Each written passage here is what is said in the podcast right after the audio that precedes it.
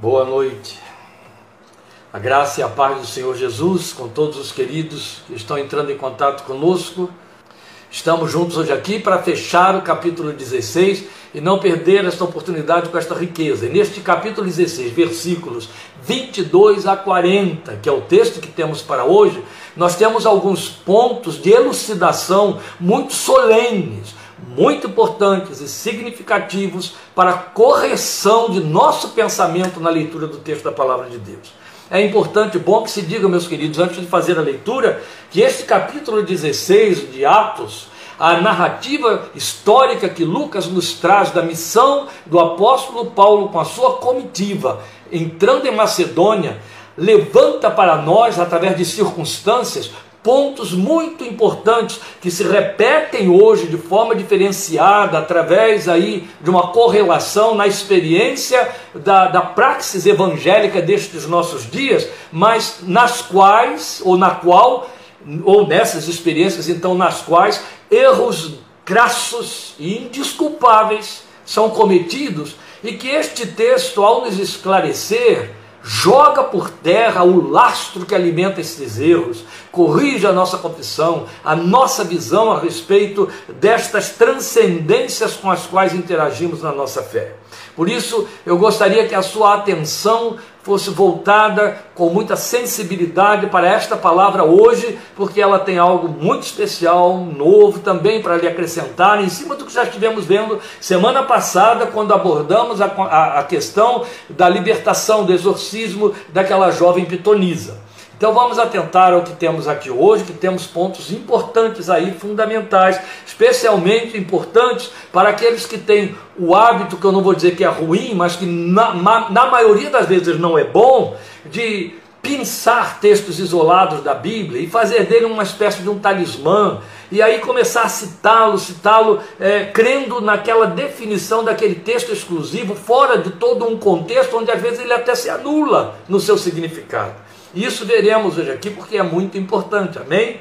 E aí vou dar a vocês o descanso de uma semana para então recomeçarmos abordando o capítulo 17, no que já seria minuta 26. Então, indo hoje ao nosso texto, Filipenses 16, versículos 22 a 40, me acompanhe na minha leitura, estou aqui contente, muito contente, está vendo de novo, sempre fielmente participando conosco, semana após semana, em cada transmissão, minha tia, irmã da minha mãe, querida, que nos precedeu no Evangelho muitos anos antes da nossa conversão, minha tia Nélia, ela está sempre aí fielmente participando a cada semana, enche meu coração de alegria e gratidão e alivia um pouquinho a saudade que a distância provoca.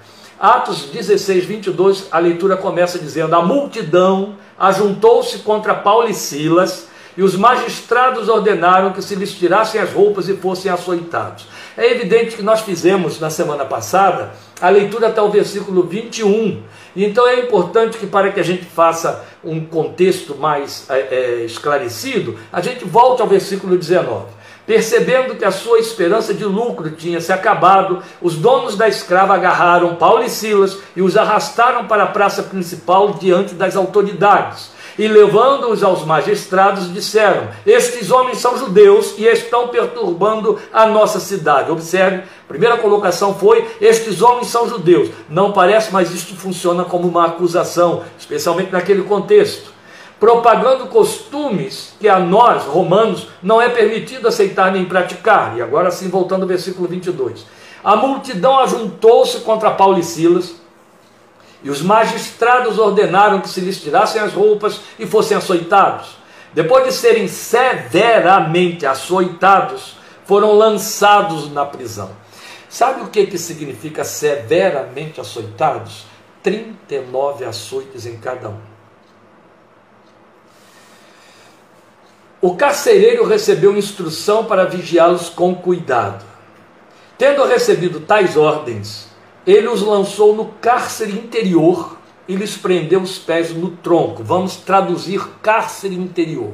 Ó, a ordem era instrução para vigiá-los com cuidado. O que, que o carcereiro faz? Os põe no cárcere interior. Cárcere interior significa prisão de segurança máxima. Lembre, você vai ver a leitura aqui para frente dizendo: havia outros presos que estavam em suas celas presos a correntes. Com Paulo e Silas a situação foi bem diferente. Por isso é que nós estamos dizendo, seguramente, que era prisão de segurança máxima naquilo que hoje para nós popularmente seria considerado uma cadeia, uma grande cadeia, um cadeião. Por volta, da, assim, tendo recebido tais ordens, ele os lançou no cárcere interior e lhes prendeu os pés no tronco, e agora versículo 25, por volta da meia-noite, Paulo e Silas estavam orando e cantando hinos a Deus. Os outros presos os ouviam. De repente, houve um terremoto tão violento que os alicerces da prisão foram abalados. Imediatamente todas as portas se abriram e as correntes de todos se soltaram. O carcereiro acordou e, vendo as portas, vendo abertas as portas da prisão, desembainhou sua espada para se matar, porque pensava que os presos tivessem fugido. Mas Paulo gritou: Não faça isso, estamos todos aqui. O carcereiro pediu luz, entrou correndo e trêmulo, prostrou-se diante de Paulo e Silas. Então levou-os para fora e perguntou: Senhores, que devo fazer para ser salvo? Eles responderam: Crê no Senhor Jesus e serão salvos, você e os de sua casa. E pregaram a palavra de Deus a ele e a todos os de sua casa. Naquela mesma hora da noite, o carcereiro lavou as feridas deles, e em seguida ele e todos os seus foram batizados. Então os levou para a sua casa, serviu-lhes uma refeição e com todos os de sua casa alegrou-se muito por haver crido em Deus. Quando amanheceu, os magistrados mandaram seus soldados ao carcereiro com esta ordem: solte estes homens.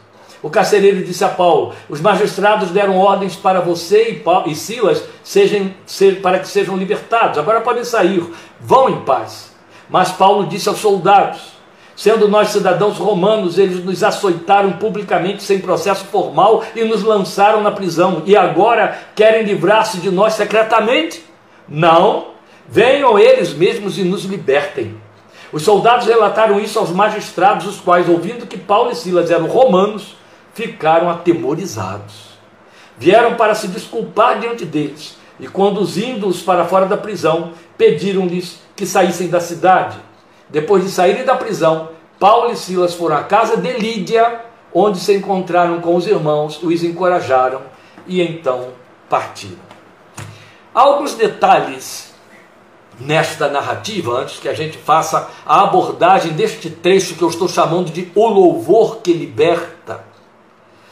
Há alguns detalhes que se justificam pela forma como Lucas construiu a narrativa, de maneira que determinados movimentos se antecipam a outros, depois voltam ao seu lugar, que é o fato de que eles falam, orientam o carcereiro em cima da pergunta que o carcereiro lhes faz, dão uma explicação, pregam para toda a família do carcereiro, e de repente o texto diz que eles são levados para a casa do carcereiro, onde se encontra com a família do carcereiro.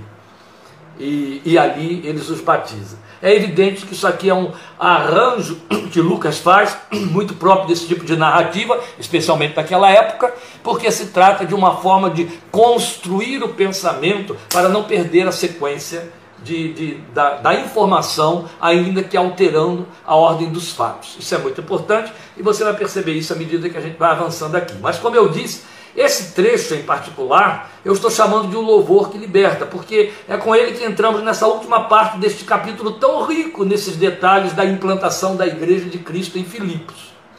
Então veja, as cenas que se seguem, em consequência ao exorcismo daquela jovem ventríloca, são graves Qualquer observador externo que, que perceba o que está acontecendo ali, a ele vai parecer um paradoxo de propósito, de direção espiritual e do curso rotineiro das promessas da palavra de Deus. Para qualquer pessoa. Conhecendo a história da fé e a carta aos Filipenses, nós sabemos que Paulo jamais viu qualquer paradoxo no curso destas circunstâncias. Então perceba, eu estou dizendo, para qualquer observador externo há um paradoxo, mas para Paulo, que foi o protagonista, ele, Silas, o protagonista da situação, conhecendo a carta que ele escreve aos Filipenses anos, anos depois e a fé que ele tem, a gente pode afirmar categoricamente que para ele não houve paradoxo algum. Muito pelo contrário. O que ele vai dizer anos mais tarde, quando ele escreve às igrejas que deixou ali estabelecidas, Filipenses, Tessalonicenses, é coisa muito diferente disso. Veja, eu vou é, provar isso lendo o texto para você de Filipenses, capítulo 1. Vou ler os versículos 3 a 11. Me acompanhe nessa leitura de Filipenses 1, de 3 a 11. Essa carta aos Filipenses foi escrita muitos anos depois desses incidentes. A igreja lá já estava formada, distribuída em várias comunidades, como já estivemos considerando provavelmente na casa de, de Lídia, outro, outra possibilidade que tenha também havido uma outra igreja formada a partir da casa do carcereiro e por aí afora. Paulo ficou muito tempo lá discipulando essa gente. Então, anos depois, quando já está preso em Roma, ele escreve para eles a carta, que é uma das mais belas do Novo Testamento. E ele diz assim: Agradeço a meu Deus toda vez que me lembro de vocês. Então ele conhecia as pessoas mesmo para quem estava escrevendo. Em todas as minhas orações em favor de vocês, sempre oro com alegria por causa da cooperação que vocês têm dado ao Evangelho desde o primeiro dia até agora. É interessante que eu já disse a vocês que na carta aos Filipenses ele usa muito a palavra alegria, alegrar-se, regozijar-se. Aqui já está a primeira. Logo na introdução ele já está falando de lembro com alegria, oro com alegria. Estou convencido de que aquele que começou boa obra em vocês vai completá-la até o dia de Cristo Jesus. É justo que eu assim me sinta a respeito de todos vocês, assim como, com alegria, uma vez que os tenho em meu coração Pois quer nas correntes que me prendem, ele está preso em Roma, quer defendendo e confirmando o Evangelho, todos vocês participam comigo da graça de Deus. Deus é minha testemunha de como tenho saudade de todos vocês com a profunda afeição de Cristo Jesus. Bonita linguagem, não é? Ele carrega nas palavras que falam, que traduzem o sentimento profundo de afeto que ele tem por aqueles irmãos. Aquela cidade onde foi escorraçado e tanto sofreu. Esta é a minha oração. Que o amor de vocês aumente cada vez mais em conhecimento e em toda percepção, para, que, para discernirem o que é melhor, a fim de serem puros e irrepreensíveis até o dia de Cristo, cheios do fruto da justiça, fruto que vem por meio de Jesus Cristo para a glória e louvor de Deus. Esse é o trecho da carta, no capítulo 1, versículos 3 a 11. Agora observe outro trecho, capítulo 2, versículos 27 a 30. Este texto para mim, que eu vou ler agora, é uma das máximas da fé cristã. De fato, falando de Epafrodito, viu? De fato, ficou doente, quase morreu. Mas Deus teve misericórdia dele, e não somente dele, mas também de mim, para que eu não tivesse tristeza sobre tristeza. Por isso, logo enviarei, para que quando virem novamente, fiquem alegres e eu tenha menos tristeza. E peço que vocês o recebam do Senhor com grande alegria e honrem homens como este, porque ele quase morreu por amor à causa de Cristo, arriscando a vida para suprir a ajuda que vocês não me podiam dar. Agora, eu quero é, é, fazer uma, a leitura de um trecho, porque aqui é onde ele fala de um crente de dentro de, de Filipos, Epafrodito, que vai lá abençoar a sua vida em atenção ao desejo dos crentes de Filipos de abençoar o Paulo, mandando oferta para ele na prisão, para o seu sustento. Aí você já percebe, pelo caráter desse crente, como que era a igreja, o que Paulo sentia a respeito desta igreja. Mas me acompanhe neste texto agora, por favor, voltando ao capítulo 1 da carta aos Filipenses, os versículos 27 a 30. Observe, é, agora eu tinha lido 2, 27 a 30, agora eu vou ler 1, 27, 27 a 30. Onde ele vai dizer assim, perdoe, eu saltei aqui. É,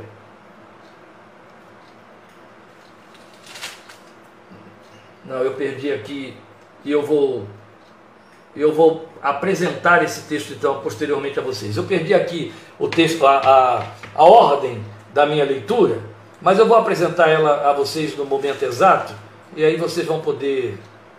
Ah, não, tá certo o lugar, é que eu estava lendo, perdoe.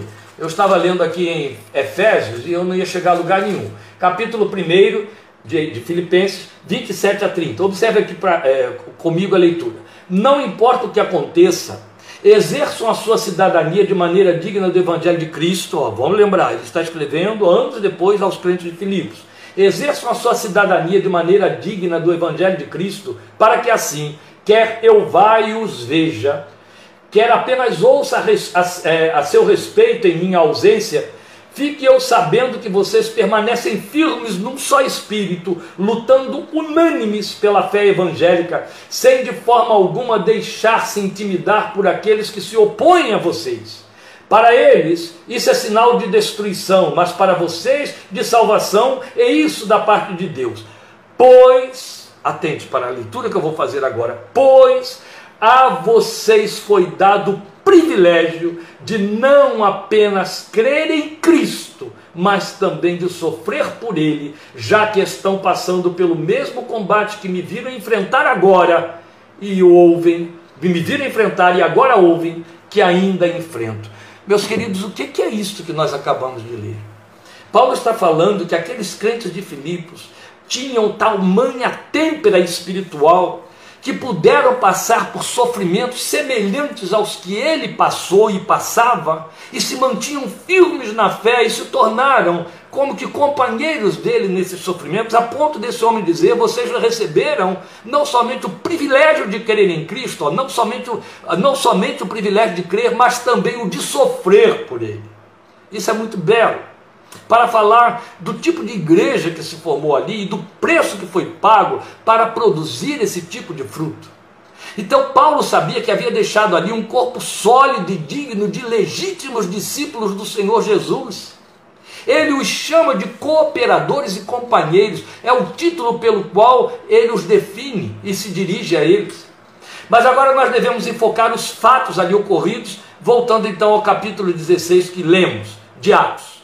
Veja, como nós vimos anteriormente, uma vez que aquela moça foi liberta, os seus senhores se viram impedidos de continuar a obter lucro através de sua instrumentalidade como pitonisa. E aí resolveram se livrar dos responsáveis. E aí o que eles fizeram? Agredindo pessoalmente Paulo e Silas, o texto diz que eles foram agredidos, e os levando em meio à multidão que eles alvoroçaram, até os magistrados fizeram falsas acusações. Ora, era sabido, e eu já enfatizei isso aqui várias vezes, que aos judeus estava terminantemente proibido fazer proselitismo nas províncias romanas, sob penas severas. Falei isso semana passada. Por isso é que a primeira coisa que eles fazem ao acusar, ao acusarem Paulo e Silas, é dizerem são judeus, para poder já chamar a atenção dos magistrados a respeito da lei que teria de ser respeitada e, e teria de ser cumprida, uma vez infringida, acarretaria penas muito severas. Então isso explica também o fato de que, diferentemente do que vinha acontecendo nas cidades anteriores, como já vimos, e depois vai tornar a acontecer em Tessalônica, desta vez a perseguição não foi movida pelos judeus, mas pelos gentios locais. Então é a primeira vez que eles são escorraçados e sofrem nas mãos dos gentios. Antes era nas mãos dos judeus e depois vai continuar acontecendo assim. Então, tendo-os levado perante as autoridades de Filipos, ato contínuo, não é? Os magistrados ordenam que os dois missionários sejam açoitados. E o texto diz o quê? Que foram severamente açoitados, eu já citei isso para você. Paulo conta para nós, é, isso aí inclui, ele inclui naquele dossiê de 2 Coríntios capítulo 11, onde ele fala dos muitos sofrimentos que teve por causa da causa de Cristo, sofrimentos que ele cita como sinal do seu apostolado. Vale a pena fazer um parênteses aqui, né? Os apóstolos de Cristo, para provarem-se apóstolos, Paulo os desafia, está escrito na Bíblia, precisam entender que um dos sinais é sofrimento extremo. Postos na prisão, então, sob ordens precisas de serem mantidos em segurança máxima. E aí a ordem fica um tanto estranha. Ela é, é estranha porque a determinação sugeria que se tratava de tumultuadores perigosos, que arriscavam levante entre o povo. Como os magistrados sabiam a essa altura o que eles vinham fazendo na cidade há muitos dias, lá na beira do rio, você lembra? Eles devem ter temido por insurreições da parte de seus discípulos. E assim, o carcereiro, debaixo de ordens severas, prementes, os leva para o fundo da prisão e os prende ao tronco. Sabe o que, que significava ter os pés presos aos troncos? Ou pés presos ao tronco? O tronco era de fato um tronco bruto, grosseiro, com é, aberturas por onde a perna passava, os pés ficavam a posteriori, o tronco era fechado, mas essas aberturas eram tão afastadas que as pernas ficavam num ângulo tão aberto que para suportar as dores nos músculos da coxa e da panturrilha, o preso tinha de deitar-se de costas, porque senão ele não suportava a dor. Porque o propósito era esse mesmo, era distender esses músculos, era tortura, não era meramente prender. Então aqui nós temos o relato de um suplício que se segue ao açoitamento, intensificando desmedidamente o sofrimento dos dois. Então estamos falando de coisa séria, pesada. Sofrimento com o nome de sofrimento e todas as letras em maiúscula, da primeira à última. Porque veja, costas severamente lanhadas, com feridas abertas, que depois o carcereiro foi cuidar. E a posição física de quem tinha esses pés presos exigia que ficasse com essas costas deitadas ao chão para aliviar a dor da tensão muscular. Imagine, alivia a dor das pernas, mas está com as costas ensanguentadas e de feridas abertas, encostadas num chão imundo. Então era esta a situação deles, que se seguia a um vexame público e injusto. Porque pela lei o romano não podia ser publicamente açoitado, e ao ser julgado, teria de ter um julgamento formal, com é, é, acusadores, defensores e juiz, o famoso direito romano. Então, pela lei, eles não podiam ter sido açoitados, e Paulo, porque eram romanos, e Paulo e Silas tinham o direito de cidadãos romanos, porque Paulo, por exemplo, tinha nascido em Tarso, cidade do Império Romano mas isso não impediu, infelizmente, que o flagelo os acometesse. Lembram? Lembrem, isso vem em seguida a libertação da jovem pitonisa. E ato contínuo, depois da passagem pela casa do carcereiro, o retorno, como você viu no versículo 40, a casa de Lídia, são postos para fora da cidade, tudo se encerra. Tudo se encerra no sentido de evangelização e discipulado que eles estavam prestando àquela gente. Mas pela misericórdia de Deus, aquela tolerância de muitos dias que Paulo teve quanto ao demônio que atuava na moça, foi o tempo necessário, é isso que eu chamo a sua atenção para observar, na sabedoria do servo de Deus, para que ele pudesse discipular aquela gente diariamente, diariamente, com tamanha intensidade que produziu esse tipo de igreja do qual, da qual ele vai se lembrar tantos anos depois e, e, e, trazendo a respeito deles títulos nobres, falando de sua alegria, de sua saudade e da, da confissão honrada daqueles irmãos. Isso é belo demais, muito belo. Então aqui temos, nessa situação toda, o que parece um paradoxo. Veja, tamanho sofrimento adveio dentro da primeira cidade para a qual o Espírito Santo os mandou ir. Não era de se esperar então que tudo corresse bem como começou, pareceu que seria continuadamente assim? Então nós já pontuamos os nossos pensamentos a este respeito anteriormente. Mas o segundo paradoxo é visto no fato de deles terem seus pés presos a troncos, sendo que anunciadores da paz em nome do Senhor Jesus. Por quê? Porque isto ia na contramão da promessa muito bem conhecida por eles, proclamada em Isaías, que havia dito que formosos são os pés dos que anunciam as boas novas. Esses pés agora estavam no tronco isso não parecia nem um pouco uma situação de formosura, muito menos de felicidade. Então era para a fé começar a questionar tudo, não?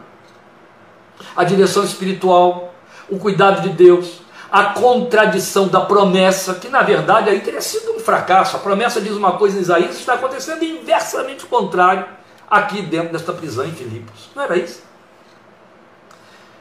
Muitas vezes, e de várias maneiras, Homens e mulheres de Deus passam por situações contraditórias dessa ordem, especialmente quem está na frente do trabalho.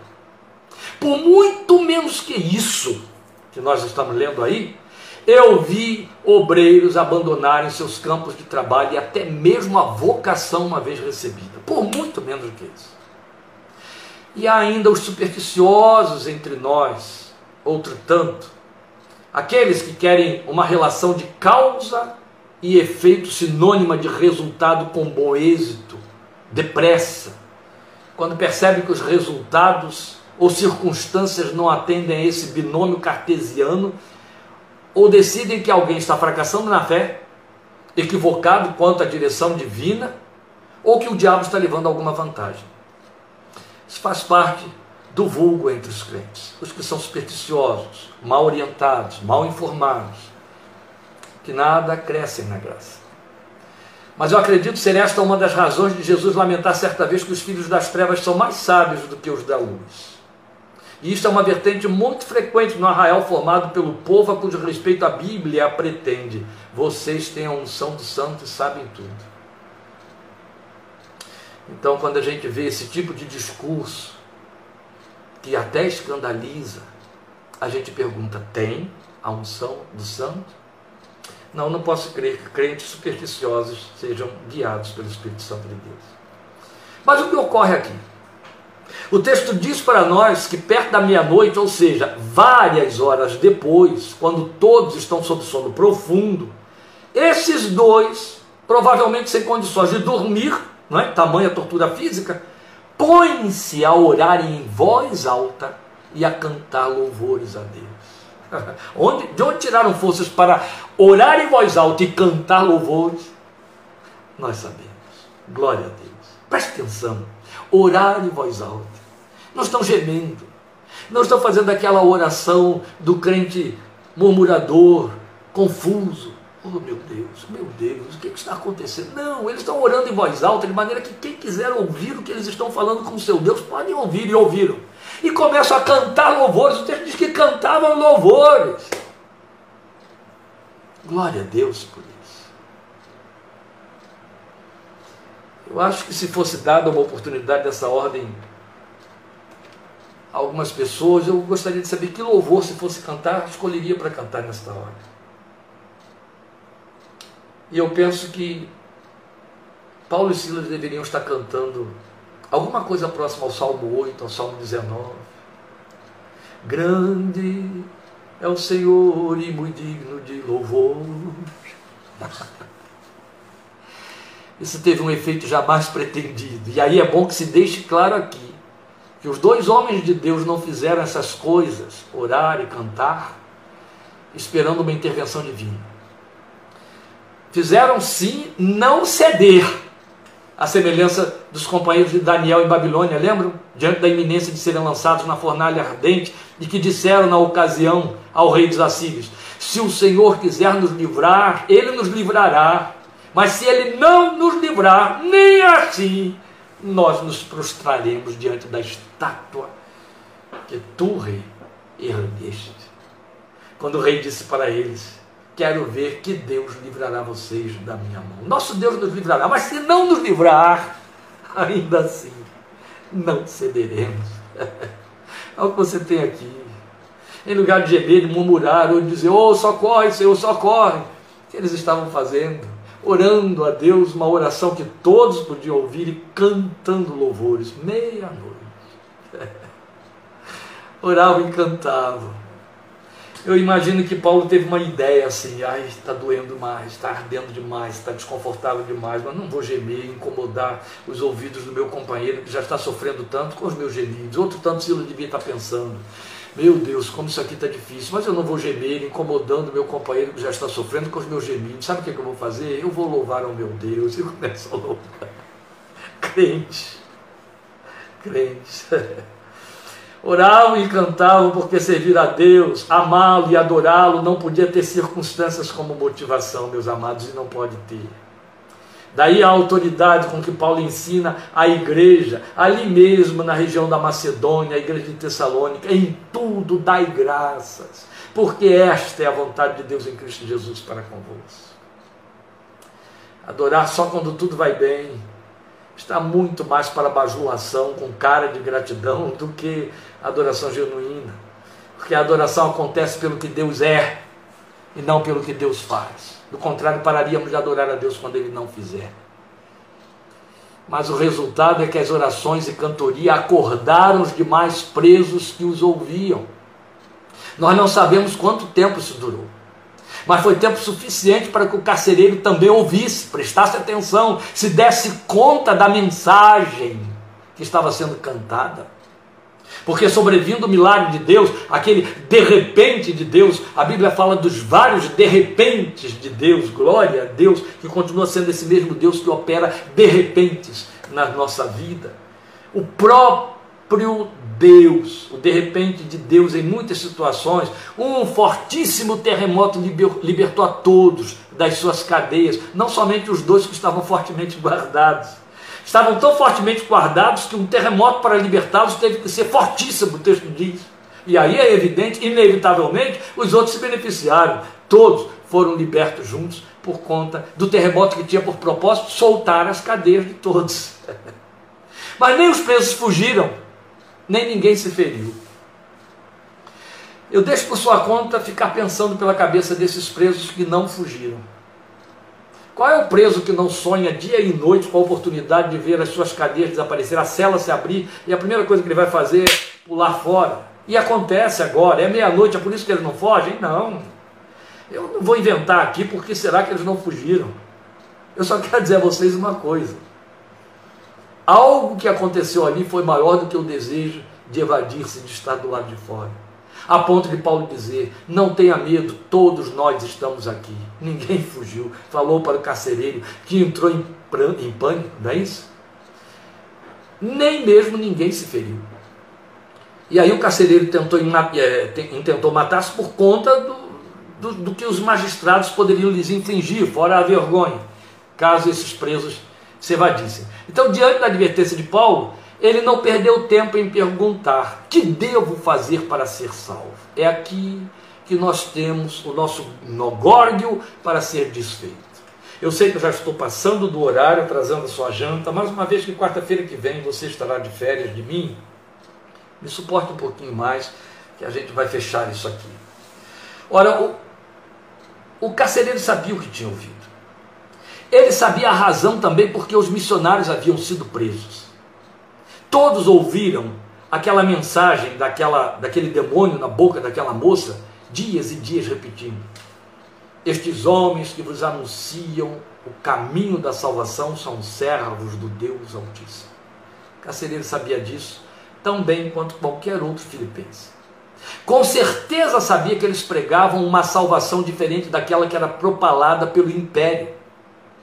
E não é a essa que ele se referia mas aquela da pregação missionária. E Paulo não perde tempo, Silas também não, porque o texto diz que os dois falaram, não sei se um falou após o outro, um reforçou o outro, se falaram juntos, o fato é que Lucas diz que os dois falaram para o carcereiro, creia no Senhor Jesus e serão salvos, você e sua casa.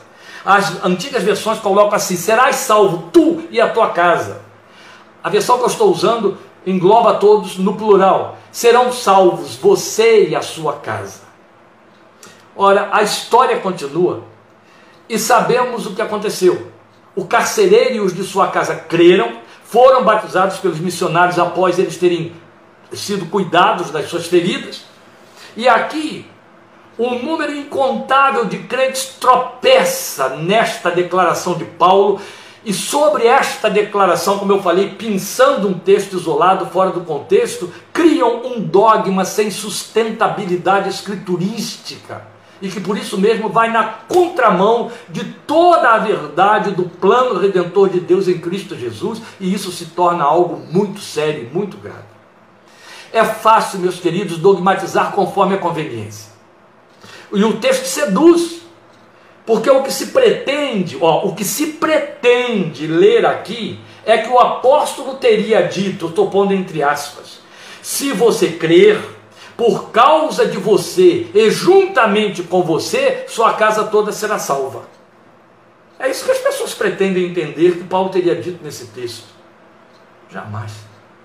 Eu conheço cristãos mal preparados, severamente equivocados, que fazem deste texto seu moto espiritual, de tal maneira que decidem que seus filhos e os demais parentes, os que estão automaticamente é, debaixo da sua autoridade, também estão automaticamente cobertos pela graça salvadora de Jesus, garantidos para a vida eterna pelo fato desses crentes terem tido sua experiência pessoal antes dos demais. Alguns pretendem crer nisso tão piamente que nem se dão ao trabalho de se preocupar com a vida distante de Deus e errada que os seus filhos levam. Assumem que um dia, de alguma maneira, a magia desse versículo vai fazer acontecer a conversão automática deles, sem arrependimento, sem confissão, sem cruz, só porque um parente de dentro da casa um dia ah, se converteu, então automaticamente eles já estão sob a graça. Isso não existe.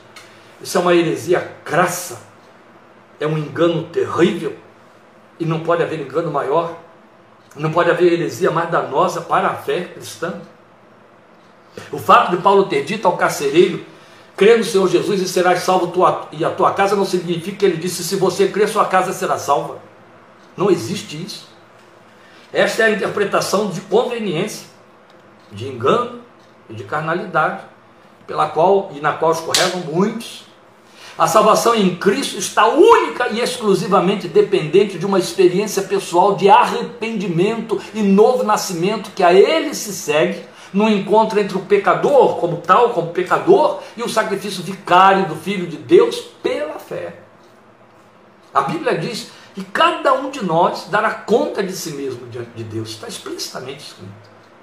Não há salvação coletiva, não há salvação em grupo, não há libertação, transformação de uma família inteira, de uma prole inteira, não existe. A experiência pessoal é individual. Jesus morreu por cada um, por todos, para que cada um se arrependa dos seus pecados e experimente pessoalmente a transformação e o novo nascimento.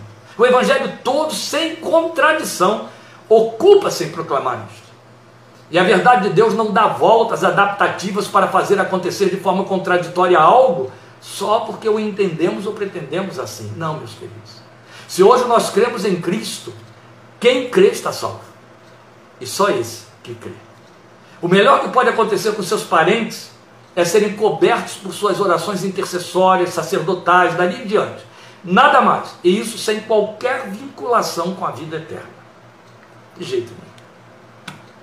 É bastante ler o versículo seguinte, o versículo 32, nessa narrativa do texto que Lucas conta para nós. Aí, aí tudo se esclarece. Veja, a palavra de Paulo verbaliza muito mais um desejo, quando ele diz: Serás salvo tu e a tua casa, um assentir com o poder de Deus, do que como uma profecia ou dogma particularizado, verdade exclusiva. Da, não. Como acontece a qualquer um. Cumpre-se a palavra que diz: E como ouvirão se não houver quem pregue? E como pregarão se não forem enviados? Como crerão se não ouvirem? O texto de Isaías diz, e ele se repete em Atos. Paulo repete posteriormente. Como ouvirão se não houver quem pregue? E como pregarão se não forem enviados? São três elementos. O que ouve, quem tem de falar e quem envia quem fala. Esta verdade proclamada desde Isaías e tão bem utilizada no Novo Testamento, ela é irremovível e inegociável. Paulo mesmo, escrevendo aos Romanos, afirmou categoricamente, capítulo 10, versículo 17: consequentemente, a fé vem por se ouvir a mensagem, e a mensagem é ouvida mediante a palavra de Cristo. E foi exatamente o que aconteceu naquela casa. O versículo 32 diz isso. E pregaram a palavra de Deus a ele e a todos os de sua casa, diz o texto. Eles tiveram que ouvir a palavra. Do contrário, nada teria acontecido. Então, do carcereiro aos seus familiares. A proclamação que Paulo fez ao carcereiro, ainda na cadeia, não dispensou a pregação, o ensino pelo qual vieram a crer e depois foram batizados. Quando Paulo diz, é, crê no Senhor Jesus, serás salvo tu e a tua casa, não quer dizer que imediatamente ele creu. Ele foi para lá, para a casa dele com Silas, pregou para ele toda a família, o texto diz que então eles ouviram a pregação, e aí creram, e então foram batizados. Tanto que o texto torna tudo ainda mais explícito ao declarar: E com todos os de sua casa, o carcereiro alegrou-se muito por haver crido em Deus. Como a palavra de Deus precisa ser lida debaixo de oração, com seriedade, com critérios e não com paixões pessoais. Não por conveniência. Ela se explica por si mesma. Não entra em contradição. Não atende a um desejo nosso só porque entendemos como pretendemos. Meus amados, não. A palavra do Senhor é rocha, é Cristo a rocha. Não se adequa, não se adapta. Nós temos de aceitá-la tal como ela é. Então não nos confundamos nunca, amados irmãos. A palavra de Deus não se contradiz, ela não dá voltas para se adaptar a uma forma particular de entendimento de alguém.